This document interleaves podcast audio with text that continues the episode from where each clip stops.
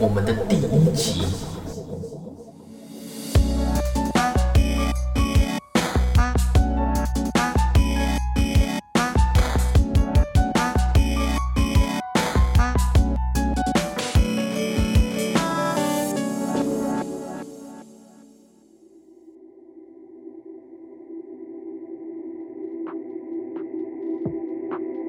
稍微聊一下关于主流还有非主流的这件事情。对这件事情。如果是从主流开始讲的话，成立一定是它是一个多数，所以它可能是有被网络广泛的流传，或者是有一个数据的统计，就像是比如说我们打开音乐软体，然后它的排行榜上面的音乐就会可以显示出说，哦，现在大部分的人，最多数的人现在在听什么样的音乐，然后这件事情就会变得主流的一个区区域这样子。反映到族群的话，就是我觉得主流跟非主流是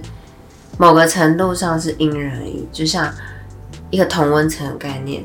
就比如说，好，我现在我普遍的朋友都不听流行音乐，他们只喜欢地下音乐，所以我们大家就觉得哦，独立音乐、地下音乐这些比较不常出现在就是可能音乐排行榜上面的歌曲。这样我一直活在这个圈子的时候，我就会觉得现在它是我生活中的一个大部分，我就不会觉得这件事情是非主流的，我会觉得这件事情很平常，因为身边的朋友都在听类似音乐。但是如果又把它拉到整个网络媒体的话，它就也不是分类在主流音乐里面。所以其实我觉得主流跟非主流，就是它很难去定义它到底应该是算哪一个层面。我觉得主流跟非主流，他们其实某一层面，我自己认为处于一个稍微有一点点对立的状态。像我觉得为什么东西会变成主流，可能是它里面的一些元素啊，还有呃触及的媒体跟平台比较广泛，内容产物是比较好朗朗上口的。甚至是好，假如是讲音乐话，可能那个音乐是容易让别人接受的一个旋律。那非主流的话呢？我觉得非主流的人很常会觉得说，他其实呃某一层面上很看不惯，就是现在这些因为平台大量曝光的这些主流的各种事情，所以他们会觉得说，大家都比较喜欢这样子的一个文化或者是产物。所以他们会觉得这些太多人喜欢了，一点都不酷。那会有什么其他的方式是可以做跳脱出这些大家普遍所认知的呃这些主流的事情？那这个是第一种我认为产生非主流的原因。第二个部分，第二个原因，我自己是觉得是说，可能是本身就有非主流的人存在。主流的这个时代下面，那他们本身活在他们自己的这个小小的这个圈子里面，那他们其实就是从头开始就一直都是处于在这个的生活环境内，那他们就不是因为想要跟别人不一样而去创造一个新的一种比较少数族群的流行，那这个是我认为的第二种，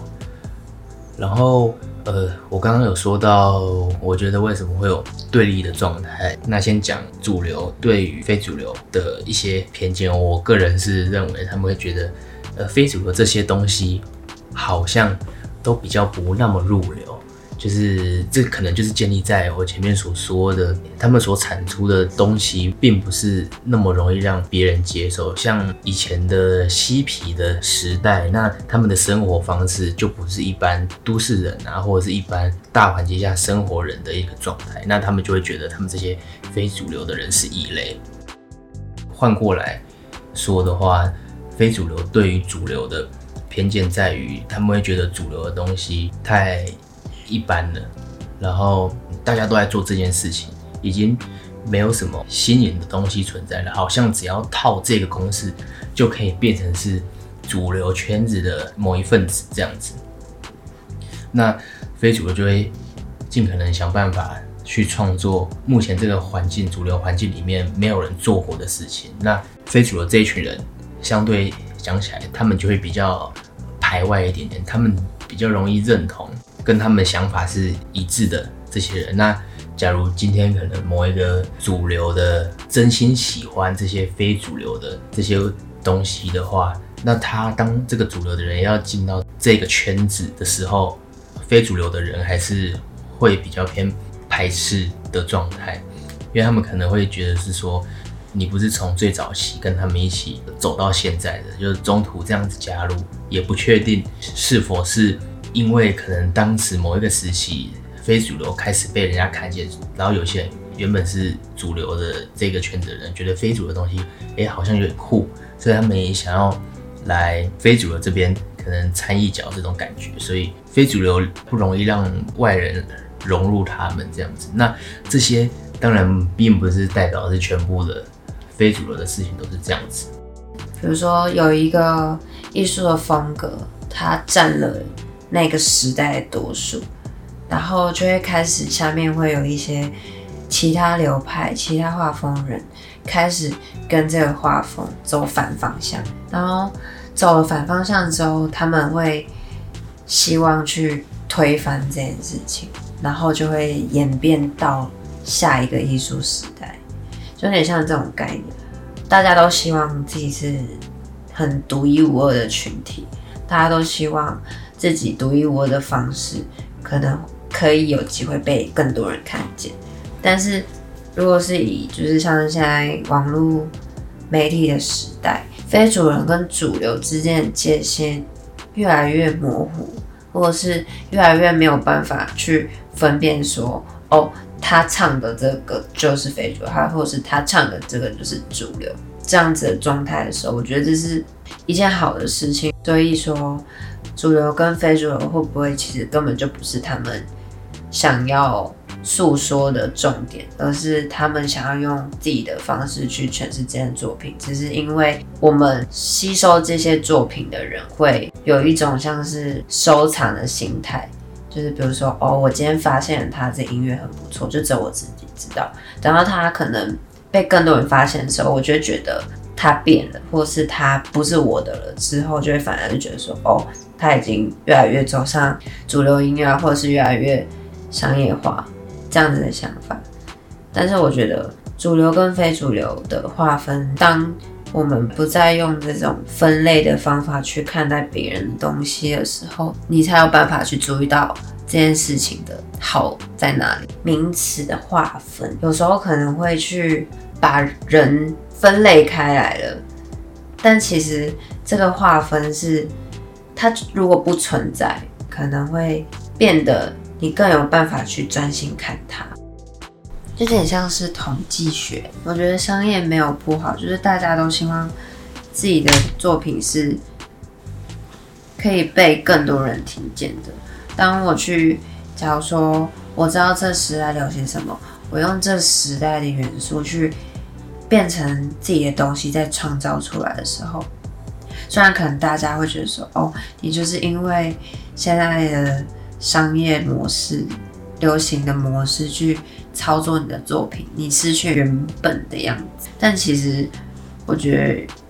如果这个人他不是单纯的就是他有自己创造的方式的话，我觉得这是一件没有什么值得被质疑的事情。你刚刚提的那个部分，我刚好我的看法是跟你相反。嗯，像你刚刚说了嘛，就是主流跟非主流的界限越来越模糊，这当然也是一件好事。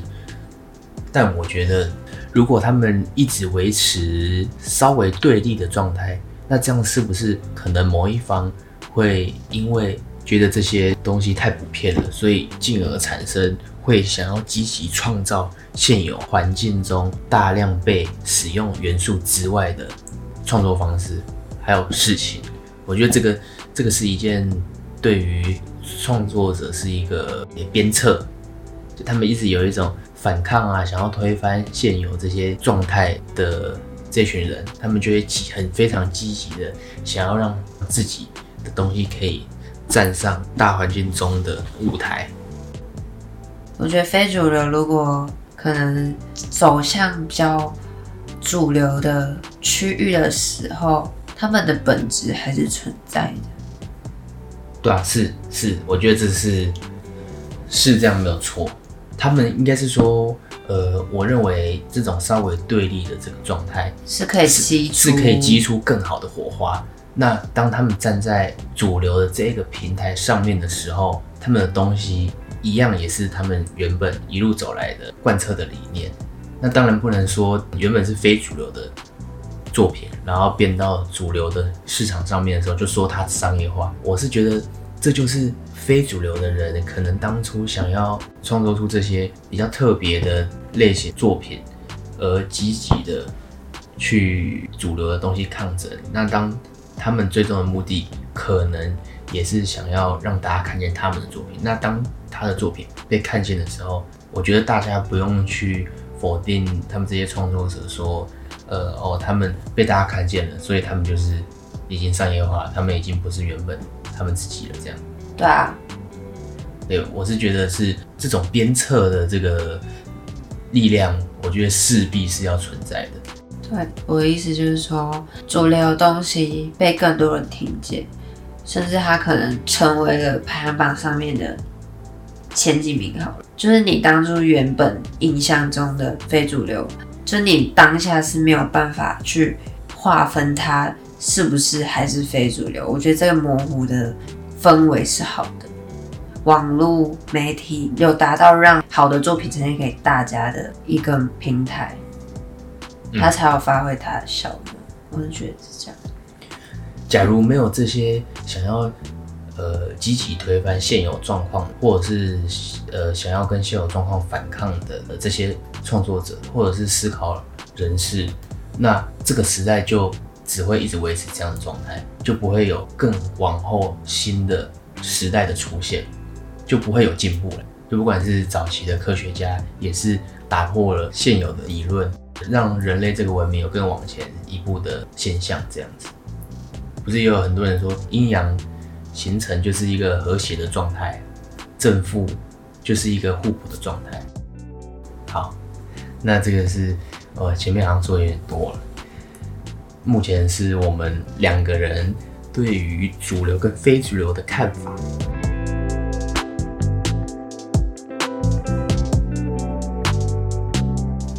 接下来我是想说，可以跟大家分享我们自己从以前小时候到毕业出社会的这段期间，每个阶段，呃，自己看到的主流跟非主流的事情，先想要跟大家分享。好，那就我先我先分享好了。诶，假如是国从最小有印象以来，从国小说起，其实国小的时候。我自己觉得，我就是大家喜欢什么，大家觉得呃，可能做什么样的事情很酷，我就会想要哦，就会觉得说哦，这个就是一个流行。其实国小的时候很受同才的对，很很受同才的影响啊。那当然以前以前国小的时候也可能大脑还没有完全开发嘛，但现在也没有完全开发，就是当时还比较没有独立思考的能力，所以大家。玩什么样的玩具啊，还是喜欢什么样的音乐？好像其实大家都没有差很多。我印象中，班上同学好像都没有差很多，就顶多是男生跟女生的喜欢东西的差别而已。那你们那时候有没有觉得，就是你们特别喜欢什么？然后如果那个人不喜欢，你就觉得他他是怪胎？对，以前就是这样，以前都会尽量希望自己喜欢的东西是大家也都喜欢的，这样大家才有一种。呃，可以处在一个同温层、受保护的状态，这样。就比如说，你们可能一群人超爱玩游戏王卡，对。然后有一个人玩珍珠美人卡，诶，对，可能就类似举例，可能就是这样，也没有到排挤那么严重就是比较不会跟他玩。霸凌他？没有啊，没有霸凌，比较不会去跟他玩玩游戏这样子而已，就大家。常一起玩的就一起玩，所以所以你们那个年代小时候的男生都在干嘛？那个年代小时候，嗯，就游戏网卡，然后看主流漫画，就是三玉家，就是航海王嘛，啊死神嘛，啊火影忍者啊，死神是其中一个。，对，那个时候是没有，这是全部人公认的啊、真的吗？对，我很喜欢，我很喜欢死神，但是就是很少人看。那就是你可能你同台之间比较少人我同台不看死神，大家都看火影忍者，哦但我自己超爱看死神。对啊、那时候三御家就这三个啊，而且我记得死神喜欢死神的人，好像女生比男生还多。我记得那个时候我们班上的情况是这样。然后还有什么啊玩游戏网卡嘛，哦，还有那个豆片啊，就是那个战斗圆盘，战斗圆盘豆。片，豆片感觉是这种五零年代的东西。那个是那个是那个什么那个打打打瓢啊，还是什么打打标仔啊？我也忘记那怎么称呼了。那个是已经好像蛮早期就有了，它好像都是上面是会呃用纸做成的，啊，好像是我记得上面是印啊歌飘，是吗？啊，好像是好像是印歌仔戏还是印什么，我有点忘记了。那个可能我们那时候好像已经不是在玩那些，我们那时候也是玩类似，就是那个上面会有神奇宝贝的图案，然后是那个一个在印在一个铁盘上面的嘛，就战斗圆盘这样。然后主流还有什么？哦，大家大家还会玩那个拿铅笔的去互，不是不是铅笔盒，拿笔芯盒去互压那个同学的笔芯盒，然后赢的人就可以把人家笔芯盒收走。哎、这个我没听过哎、这个可能是我们我们男生会南部的朋友，也也有可能。哎、那时候那时候我们还会去文具店挑各式各样的，就是会去选哪一个笔芯盒，它那个前面不都有开口，对，然后又有些玩法是可以打开开口去玩的，啊，有些是不能打开开口，所以我们就会去挑说哪一种在手指在按的时候，它反弹那个力度是最灵敏、最好控制的，最好压到别人身上。然后那时候还有很多技巧，还有那种那个敲单边啊，然后你压一下，它会往前，就是倾斜四十五度往前这样子射出去，然后就直接压在别人身上，这是其中一个。我觉得你这是非主流，然后可是那时候我们班上很多人在玩，没听过、那个超好玩的，是吧？那那我来分享那个，你在嗯，国小的时候，哎、你国中，啊，你国小也没什么印象，国小大家很单纯啊，嗯。因为我属于我国小还是属于单纯派的，就是嗯没有什么意识到主流或非主流这种东西。然后比较印象深刻的是国中，国中那个年代女生呢，就是她们一定要超级齐的妹妹头，而且妹妹头的长度一定要是在眼睛以上、眉毛以下这个区域，然后超平、超直，然后就是制服的小口袋一定要塞一支扁梳，然后扁梳还会有超多颜色、超多款式，什么有豹纹呐、什么乳牛纹呐、不是粉红色啊，不是不是塞那种小花，小花在一口啊，还是塞小花就变非主流了。三小花是非主流 哦，确定。然后就是，就只要你稍微有风吹到你刘海，你刘海可能稍微飞起来一点，然后你就要赶快从口袋拿出你那支超扁的扁梳，然后开始狂梳狂梳，不可以让它飞走。哦，这应该是大家国国中妹妹的共鸣啊，我们那个年代。然后还有呢，就是我们那时候很流行无镜片眼镜，哦，我知道，就是你眼睛，你两只手指头戳，可以直接戳下他眼睛的那种眼睛，就没有任何功用。然后就是旁边有那个是一定是塑胶框，然后有什么 Hello Kitty 的图案，然后还有那个蝴蝶结的，对对，蝴蝶结的。然后女生就是眉啊，班上眉啊一定要带那种瞳孔放大片，而且是颜色超对、超亮、超对比的蓝色，或者是灰色那种。还有人戴红色吗？有有，就是很鲜艳的瞳孔放大片，大概从五十公尺就可以看到那个人眼睛，就是感觉是好像发生什么事一样。然后哦头发一定要烫玉米须，这样才是学校的美啊。嗯就是学长可能哦，那个几年几班的那个美啊，这样子。哦，所以你以前就是那个学长口中会污的那个，没有没有，我我没有，这个应该不算是那个时候大家的风气，应该是说国中小孩子的想法的时候，就会觉得我不想要跟别人一样，嗯。但是其实不想要跟别人一样这个想法是单纯只不想要跟班上乖乖牌的人一样，这种叛逆的想法，哦，不想要在学校成为乖乖牌，嗯就会形成我们就是那个区域的团体的一个同温层，就有点像是那个团体的主流。大家会觉得那样子的女生是比较受欢迎的样子，所以就会去做一些很叛逆、很疯狂的事情。哦，反而那些乖乖牌就变成非主流。对，乖乖 牌在他们眼里是非主流，哦乖乖好好读书的同学就是非主流。然后，假如有人是会下课写诗的那种，就是非主流中的非主流。对，这种人可能就会被那群人霸凌。哎、可是那种才以现在来讲的话，这个是一个哦很有气质的表现。对，但是那那个时候的小朋友可能就是不会觉得这件事情有什么好过，就觉得啊，你就是书呆子这样，不会，玩了、不会玩，只听学校老师的话，没有自己的想法，然后就是会一副理直气壮，觉得哦，老师都是笨蛋，学务学务主任也是笨蛋，这样 就是莫名的想法，然后就是更叛逆的人可能还会。那时候不知道为什么会流行自残，我觉得这是超无解。嗯，哦，我们那边我们那边好像也会，只是可能就是有有一些妹啊会觉得，就比如说情场失意啊，就国中谈那种情场失意啊，然后就在手上稍微可能画几刀，但就是那时候这这会成为就是那个年龄阶段的一种风潮。那你那时候是其中一个吗？你有自己画手腕吗？当然没有啊，觉得这超疯狂。在这每天还是要好好爱爱惜自己的身体，命只有一条。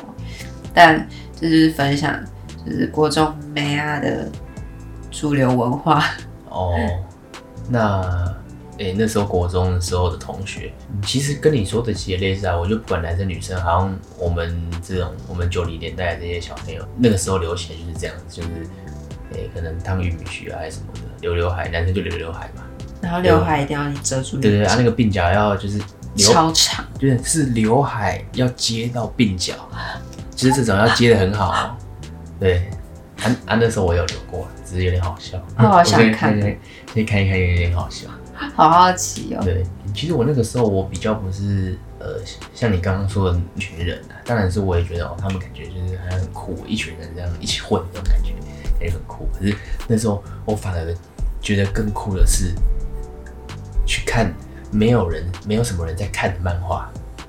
我那时候有几有一两个好朋友，就到现在都还蛮要好的一两个好朋友。我们那时候国中的时候都会跑去那个家里附近的那个私立的那种小小图书馆去租，因为他那个私立的小小图书馆里面有很多比较老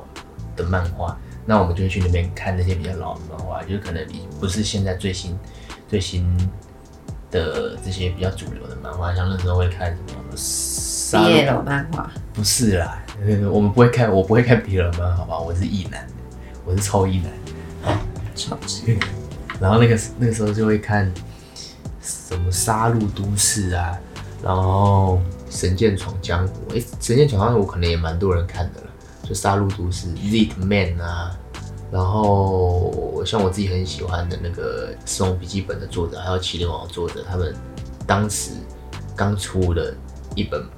漫画叫做《暴漫王》，我那时候真的是身边完全都没有听过有人在看的，觉得自己超屌。那你这就是典型的非主流对啊第二类。对啊，那时候就会觉得哇，就看这些就是又好看又没有人看，然后可以聊的就只有少少这些人，就会自己很有成就感，这种感觉。自爽。对对对，就很像你刚才说的那种收藏的感觉。那那你那时候会瞧不起看火影忍者的同学，诶、其实不会，因为我自己也蛮爱火影忍者的。但是你又想比看火影忍者那群更特别。对对对，我应该是说我不会瞧不起别人，当时不会瞧不起别人，可是我会觉得我自己比别人还要还要厉害，就是可能接触到的东西是很少人知道的。好棒棒！呃，那时候国中，国中是这样子。但我发现我那时候有类似的心心境，就是我觉得大家都看动画，然后我就不想看动画，我就就想去租漫画这种，所以我国中的时候，国小国中的时候是。那时候不是大家几乎都普遍看，还是你们那边大家比较常看动画？我我记得到国小之后就很少人有人在看看漫画啦，因为女生，我跟你讲，在分享那时候的女生的主流文化，那时候女生的主流文化就是要看珍珠美人鱼，如果你 不看珍珠美人鱼，你就会被女生排挤，哦，就是大家一定要会唱珍珠美人鱼的歌，而且就是如果那个同学他有超多珍珠美人鱼的东西，比如说那时候很夸张，那时候我们我读安亲班，就是可能中午十二点国小要放学，然后去安亲班，嗯。然后安亲班就会午休，然后午休呢就是大家就会带自己的睡袋，嗯。然后就有一个同学，有一个女生同学，她的睡袋一拿出来是一整套的珍珠美人鱼的被的，嗯。然后她就变得超受欢迎，哦，他就被各种女各种女同学崇拜，然后他的铅笔盒、铅笔、资料夹什么全部都珍珠美人鱼，大家都很想要跟他当好朋友。嗯就是我们那时候主流。然后那时候就是就是我不知道为什么，我觉得就是珍珠美人，我实在是看不习惯。但是我就因为我小时候都大家都在看动画，嗯看珍珠美人鱼啊什么的，然后我就不知道为什么，我就很喜欢像是火影忍者啊这种比较多男生会看的动画。哦，啊，但是男生都看动画的时候，我就会觉得说，哈，大家都看动画，好好无聊。就是明明他有另外一种选项是漫画，然后我那时候因为我爸都有一个去就是租小说的习惯，就是那种书店、嗯漫画店去租租小说，然后我就会跟他一起去，然后我就会看到一整面。不然少女漫画或是少那种青少年漫画，我都会用租漫画的方式回家看。我也有租过珍珠美人漫画，因为那时候我就不想跟同学一样的看动画，然后看看看，后来我就发现，哎、其实漫画就是真的有很多细节，因为有时候动画会就是没有那么多时间去好好的专心它的细节。嗯，然后我那时候就很喜欢看漫画，就觉得哦，就是你可以好好看到每个风景，你可以看到好好看到每一个人完整的样子，不是可能突然就是撇掉啊之类的，就突然就画面出现 bug 的动画。然后那时候就是又觉得，哈，女生都在看珍珠美人，那我不想看珍珠美人，我就去看少年漫画。呃然后我也不我也不看动画，我就是看漫画，我就去看。我那时候超爱最那时候是最爱的，我超爱犬夜叉。哦哦，犬夜叉我有看，我超爱，然后整套全看完，全租完，回家埋头狂看。嗯然后死神也是，然后火影忍者也是。火影忍者我没有，因为那时候我看到有点累，因为连动画都看，就是看看不完。我觉得我看动画会很挑。我现在是不是有讲太远，讲到动画跟漫画。嗯，应该是说你是不是动画都会挑那种，它其实画起来还是算是蛮精致的。对我动画的话，一定要看很精致的动画，我也是这样不看。然后我宁可看漫画。对。然后因为火影忍者它其实动画做的在那个时候算是蛮好的，嗯，就是看看到这种动作的动画片，它算蛮好，我就就会看。然后看了之后就觉得哇，好多集哦！我《疾风传》之后我都没有再认真看。嗯 然后后来我就想说，好像有很多人在看《火影忍者》，那我不看《火影忍者》，那我就去看一个比较少数的人在看，我就去看那个《死神》。然后《死神》得出的感觉是他画他的漫画比动画好看很多。嗯，然后我也是就没有错。狂看，而且他的那个服装设计很厉害，以当时来讲，服装设计算是蛮前卫的。对，而且就是看漫画会有一种，就是你没有办法，就是有些人是比较没有办法，不透过声音或者是画面的感觉，去给你那种热血沸腾，或是哇这个组合的那种很震撼感觉。但是我那时候看漫画的时候，觉得天哪，漫画居然可以达到这种效果，我就觉得嗯，很厉害。那时候我记得以前我还会看那种有一点色色的漫画啊，A 漫、不是 A 漫的、我跟你讲，H 漫，不是不是，这些 H 漫有什么漏点？这些技巧不够高，技巧高的是它都没漏点，可是他让你看了怦然心动。像我那时候，我还有看过那个什么，诶、河下水希就是这个画者，他画的每一部作品我都看过，像是草莓百分百，是那个御姐百分百，没有还有初恋限定，全部都是他画的。我那时候就是先，我好像记得是我先，我是先看御姐百分百，然后之后就觉得他的画工，他画女生的女体的这些曲线真的是画得太好，还有他怎么样抓到那个，诶、让男生会怦然心动，就是那种哦心心跳会跳很快的这些取景还有分镜。所以我之后就看完《御姐百分百》，我就把他的剩下这些作品全部都看过了。那我觉得那个可能当可能这一部对于男生来讲，诶、可能我们当时我周遭的朋友其实大家都有在看了，所以我觉得这个可能呃，以我当时来讲，这个应该也算是男生之间的一个主流的一个漫画的选择。这样，那我们刚刚，那你国中还有什么要分享的吗？分享完了，这是最经典的。哦，那接下来就高中了嘛。我高中其实没有在追随流行，我也没有在追随特别追随什么东西？哦，嗯、没有哎、我高中没有，我高中很很埋头的在画图，训练自己。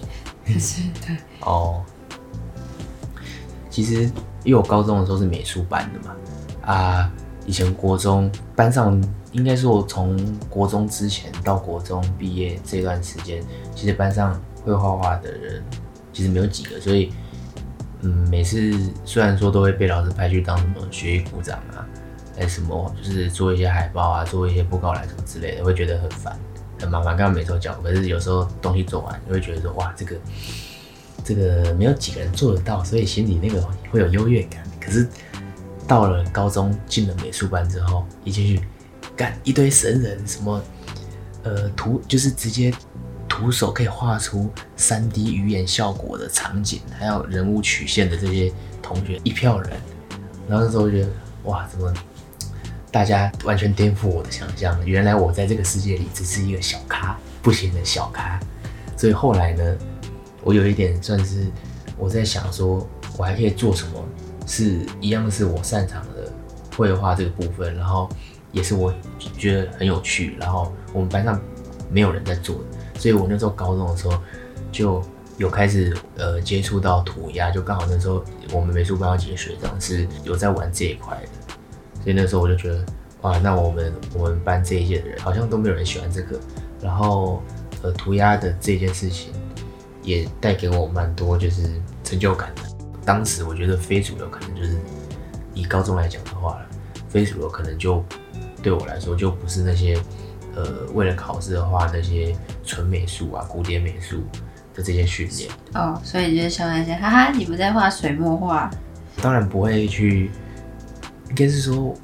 哈哈，你们在画这些无聊水没有没有，没有没有没有，我在外面爽喷墙壁这样。没有没有没有没有，应该是说你想创造你自己的路，跟大家不对一样。对，可是我也没有瞧不起他们，因为他们，就我刚才就说了嘛，他们可以做到我做不到的啊，像所以你就是放弃，然后变成非主流。不是不是，也某一程度来讲，应该是说呃有找到一个我自己也喜欢，那没有我们那一届刚好没有人在找到了自己不一样的价值。对了对了，可以这样讲，嗯，嗯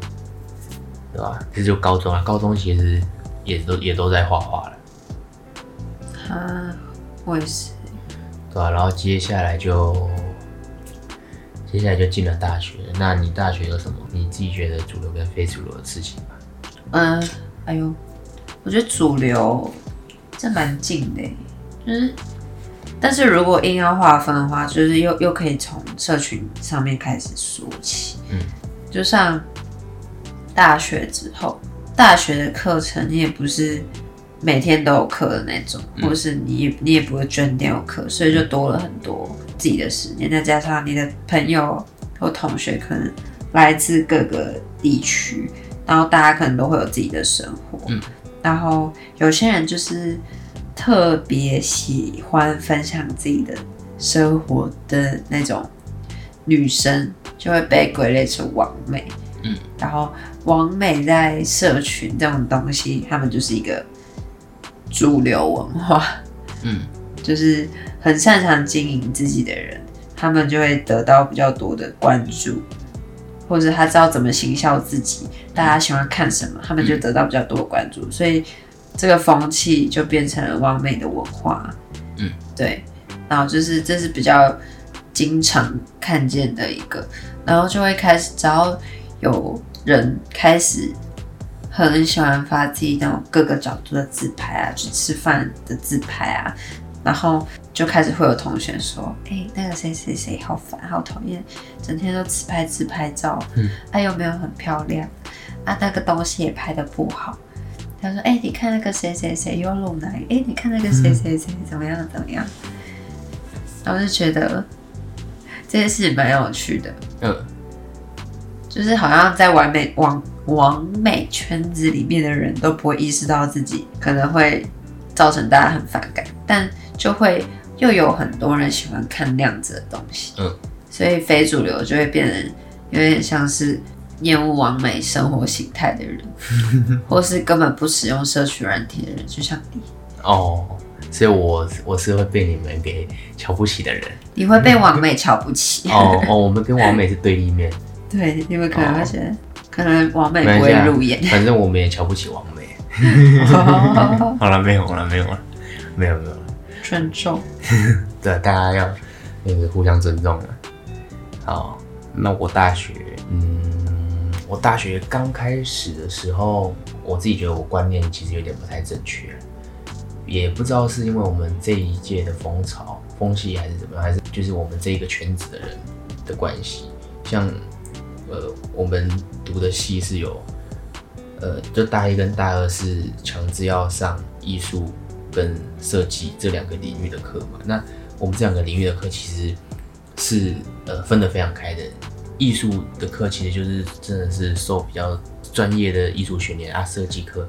也算是会呃上一些设计概论，就是进行比较也是偏稍微专业的设计的教学方式这样。那这时候就会产生两种人。当时大一的时候，观念比较不正确的时候，我是喜欢设计的。那我当时为什么会喜欢设计？是因为我觉得设计的东西是它没有捷径，不是说你今天就是讲你这个道理是可以说服别人的话，你东西就会受大家喜欢。当时我觉得设计不是，设计是你必须要有好的理论、好的论述，加上你的论述是符合你的作品，再加上你的作品必须是有条理，而且是明确的，顺着起初发想到中间研究到结果得出的这些东西，这个流程是都是非常呃有符合你所想要叙述的这个状态。那最后结果的那个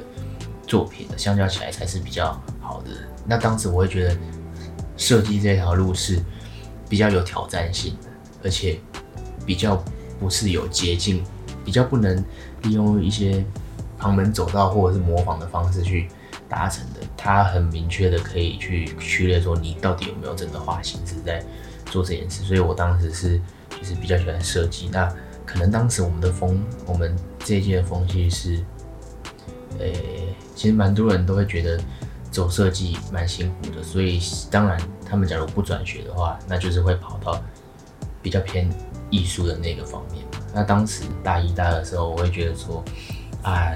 大家都觉得自己好像有一个还不错的论述，然后再配一些可能当时比较主流艺术形式的表现的手法，就好像可以好像有那么一一回事这样子。就其实我觉得艺术跟设计，他们的形成方式其实都是一样，它也是都要有完整的发展过程，跟有循序渐进，还有逻辑的呃推演方式，才可以好好的说明这个作品。可是当时我们系上的风气，在比较往艺术方面发展的同学，都会觉得说，只需要有一个论述，然后再加上当时比较流行，还有比较好模仿这个呈现方式，就可以得到不错的效果。可是那当时在我眼里，我觉得这些根本就是为了逃避，不想要做设计，不想要在工作室熬夜熬到很晚，只为了产出那个东西而去选择比较偏向艺术那个方面，这样子。所以我这个当时啦，我自己觉得艺术是非主流，不是，当时我觉得设计是我们这一届当时的风气，我觉得设计才是非主流，因为当时走设计的人其实比较少，就是哎、应该说喜欢设计的人比较少，所以我当时就觉得，哎，嗯，有有一点觉得说，嗯，对吧、就是设计是非主流，走设计这一条才是，我这样讲不知道会不会得罪到人，就是会哦，关系，你说，反正就不用，那不要剪，不要剪进去，没关系啊，不用，你可以讲啊，反正我们讲话就是不负责任，哦这不是我们的态度吗？哦，有吗？我们刚开始有说不负责任吗？我们可以最后再加，或者前面再加。哦，嗯，反正当时我们这一群人就觉得说，做设计才是 才是一个有种的表现，这样子，哦，对。然后，可是后来这个观念慢慢的、慢慢的、一点一滴的被周遭的朋友还有同学给影响，因为后来也是有